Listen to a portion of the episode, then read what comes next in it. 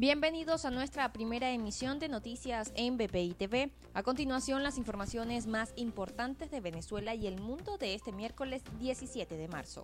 En Atlanta murieron al menos ocho personas tras el tiroteo en tres salones de masajes. Seis de las víctimas eran de nacionalidad asiática, por lo que las autoridades sospechan que se trata de un atentado racista.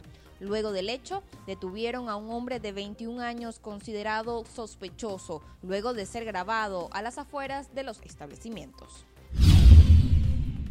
En Estados Unidos, el presidente John Biden expresó estar de acuerdo con la afirmación sobre su par ruso Vladimir Putin, en las que se asegura que es un asesino, y advirtió que pagará las consecuencias por presuntamente intervenir en su candidatura en las elecciones de 2020, según una entrevista difundida por la cadena ABC. Por su parte, el presidente de la Cámara Baja del Parlamento en Rusia aseguró que sus declaraciones representan un ataque para el país. Rusia denunció la decisión del gobierno británico de aumentar su arsenal nuclear. El portavoz de la presidencia rusa, Dmitry Pekov, aseguró que el incremento de armas en el país europeo daña la estabilidad mundial y la seguridad estratégica.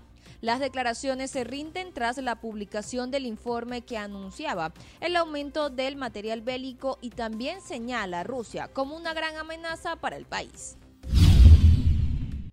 La Fiscalía de El Salvador allanó las oficinas del Congreso controlado por los opositores del presidente Nayib Bukele, como parte de una investigación sobre la presunta existencia de cientos de pagos fantasmas denunciados por un sindicato de empleados. La acción legal tendrá una duración de tres días, en donde se investigarán mil puestos de trabajo en donde las personas cobraban su sueldo, pero no cumplían con sus labores. En Brasil, el presidente Jair Bolsonaro nombró por cuarta vez durante la pandemia un nuevo ministro de Salud. En esta oportunidad, a Marcelo Queiroga. El nombramiento se realizó luego de que el anterior ministro, Eduardo Parzuelo, denunciara que el líder del gobierno carecía de conocimientos científicos para atender la pandemia. En el estado Táchira, médicos que trabajan con pacientes con la COVID-19 en el municipio Ayacucho denunciaron que fueron excluidos de las jornadas de vacunación. Keilin Pérez, médico del centro hospitalario, aseguró que trabajan en la primera línea de contagios y todavía no se les ha informado sobre la posibilidad de ser vacunados. La producción nacional de café este año se encuentra en 20%, la cifra más baja en más de dos décadas según las declaraciones de Vicente Pérez, director de Fedeagro. En la última cosecha se logró un promedio de 380 mil quintales debido a la falta de insumos, fertilizantes y falta de combustible, lo que representa el peor año para la producción cafetalera en el país.